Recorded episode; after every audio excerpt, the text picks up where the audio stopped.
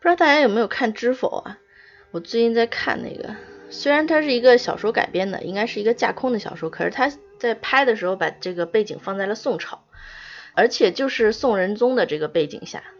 这其中有一段呢，那个盛家老太太就说皇上啊，在御花园口渴了，怕那个下人受责罚，忍着没喝水，一直跑到皇后宫里去喝水。这个话一出来，你就确认无疑，他说的就是宋仁宗。哎，这个事件也是比较有名的啊，就是说有一次宋仁宗散步的时候，就时不时的就回头看，随从们也不知道皇上看什么。那仁宗回宫之后呢，就跟那个嫔妃说，说朕渴坏了，你赶紧倒水。那嫔妃就觉得奇怪，说你在外面的时候怎么不让随从伺候喝水，忍着口渴呢？那仁宗就说啊，朕屡屡回头没看见他们准备水壶。我要是问的话，肯定要有人受罚，所以就忍着口渴回来喝水了。所以就这么一件事情啊，你就可以看出来，这个仁宗的这个人啊，真的是很难得。这宋仁宗呢，他是十三岁继位，在位四十二年，他是两宋时期在位时间最长的一个皇帝。可以说，这个宋仁宗赵祯呢，他没有太祖赵匡胤的这个雄才大略，他也不像宋徽宗那么多才多艺。那他的过人之处就是对臣僚、对百姓的这个宽容，就是仁。就说实话，中国一直以来的这个传统政治的最高理想就是仁政。可是，在宋仁宗之前，没有一个帝王能以仁为谥号或者冠以这个仁这个字的。尽管说大家都不喜欢战争，可是人们总愿意记住那些会打仗的皇帝。秦皇汉武、唐宗宋祖这些都特别被吹捧、被记得。可是，像宋仁宗这种以仁治国的仁主，却常常被忘记。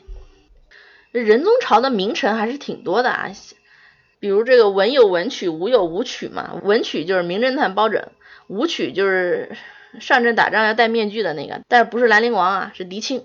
还有这个先天下之忧而忧，后天下之乐而乐的范仲淹，还有欧阳修，还有这个三苏，就是苏轼、苏洵、苏辙等等好多名臣。其实说起来，包拯之所以能够成为包拯，也是因为他生在仁宗这一朝。像那个包拯担任监察御史和谏官的时候，就经常直言犯谏，他唾沫星子都飞到仁宗脸上了，但是仁宗呢就拿衣袖给擦擦干，这一面还是接受了他的建议，没有怪罪他。可以说是仁宗的这个善于纳谏，成就了千古流芳的包拯。这个包青天呀，是政治清明的产物，因为皇帝的清明，才有了包青天产生的这个政治环境。由此我就想起那个之前听马东说过一句话啊，说我们经常会记得我们是在一条船上，可是实际上常常忘记我们是在一条河上。就是我们常常会去吹捧某一个人的功绩，某一个人的这个成就，可是常常忘记整个这个时代的背景给予他的这个环境。像仁宗，他遇到下人的过失的时候，首先考虑的不是自己的难受，而是下人可能因此带来的责罚。这个对于上位者来说，真的是非常非常难得的。就甚至不是说上位者，哪怕我们今天就是大家人人平等的这么一个环境下，我们能够去替别人考虑，这也是非常难得的。而且他对下人的仁慈的例子还有很多啊，比如说有一次吃饭的时候，他吃到一粒沙子，就赶紧吐出来。可是还不忘跟旁边陪侍的宫女说：“说千万别声张，我吃到沙子，这个是死罪。”而且他对那个读书人啊也很宽容，甚至还有过很多这个堪称段子的一个故事啊，像是苏辙在高考语文作文里边就抨击赵祯，因为他呢听路人说皇帝好美色，终日歌舞，纸醉金迷的，不关心老百姓疾苦。那阅卷老师呢就觉得苏辙无中生有，恶意诽谤，要给苏辙打零分。可是赵祯呢就说啊，设立科举考试本来就是欢迎这个敢言之士的。那苏辙这个人呢，敢于如此直言进谏，应该给予功名。就这个事儿，他他道听途说就在高考里边恶意抨击皇上啊，这要是放在清朝，哪怕是康熙、乾隆的这种，那也是灭九族的大罪啊。像是苏辙这个事儿还是小事儿，像四川有一个读诗人。他就献诗给那个成都太守，说：“把断剑门烧伐阁，成都别是一乾坤。”这就是明目张胆的煽动造反呀！那太守直接就把这书生给绑进京城了。赵祯知道了之后就笑啊，说这老秀才急于做官，写一首诗泄泄愤，不用治罪了，就不如给他个官当当吧。你看，作为一个封建帝王，连这种事儿都能容忍，这真的是没有几个人能做到。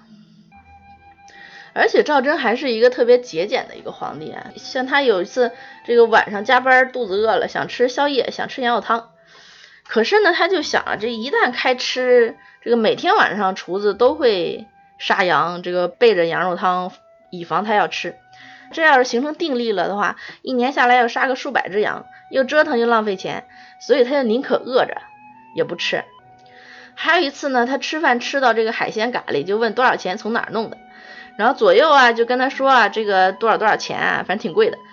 赵祯一听说，哇，这一筷子下去好几十块钱，那朕吃不下了，撤撤，朕不吃了。甚至他有时候跟那个太监宫女赌钱啊，输的挺惨的，还厚着脸皮往回要。所以说，这个赵祯这个皇帝还挺有意思的。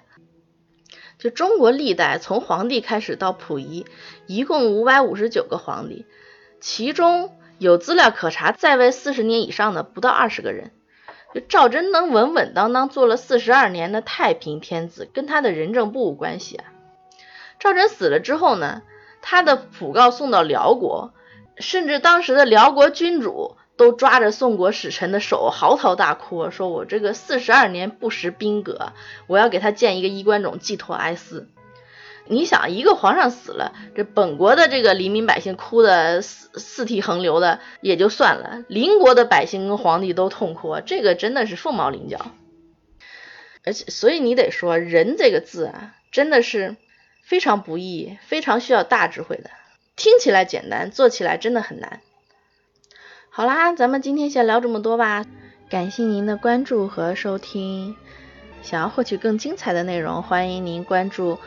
微信公众号随便一说，搜索微信号拼音的随说二四六七八就能找到我啦。咱们下期再见。